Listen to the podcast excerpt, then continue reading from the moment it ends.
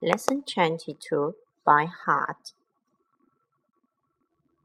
Some plays are so successful that they run for years on end.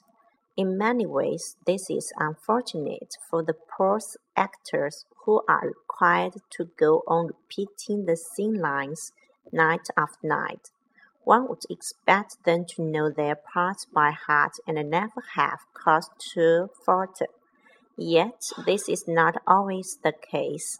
A famous act in a highly successful play was once cast in the role of an aristocrat who had been imprisoned in the Bastille for twenty years.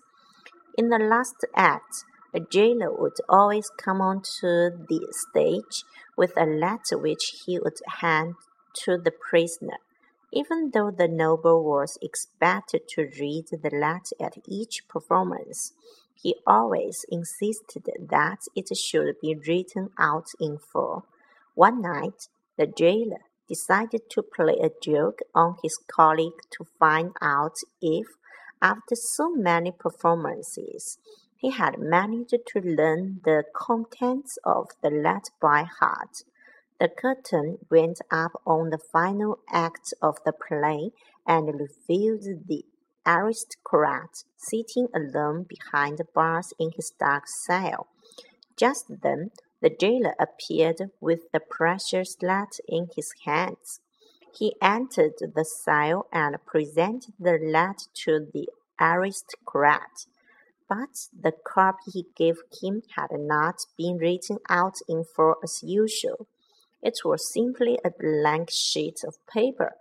The jailer looked on eagerly anxious to see if his fellow actor had at last learned his lines. The noble stared at the blank sheet of paper for a few seconds. Then, squinting his eyes, he said, The light is dim. Read the letter to me. And he promptly handed the sheet of paper to the jailer.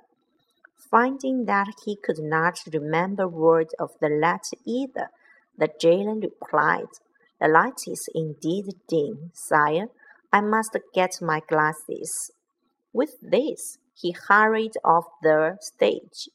Much to the aristocrat's amusement, the jailer returned a few moments later with a pair of glasses and the usual copy of the letter which he proceeded to read to the prisoner.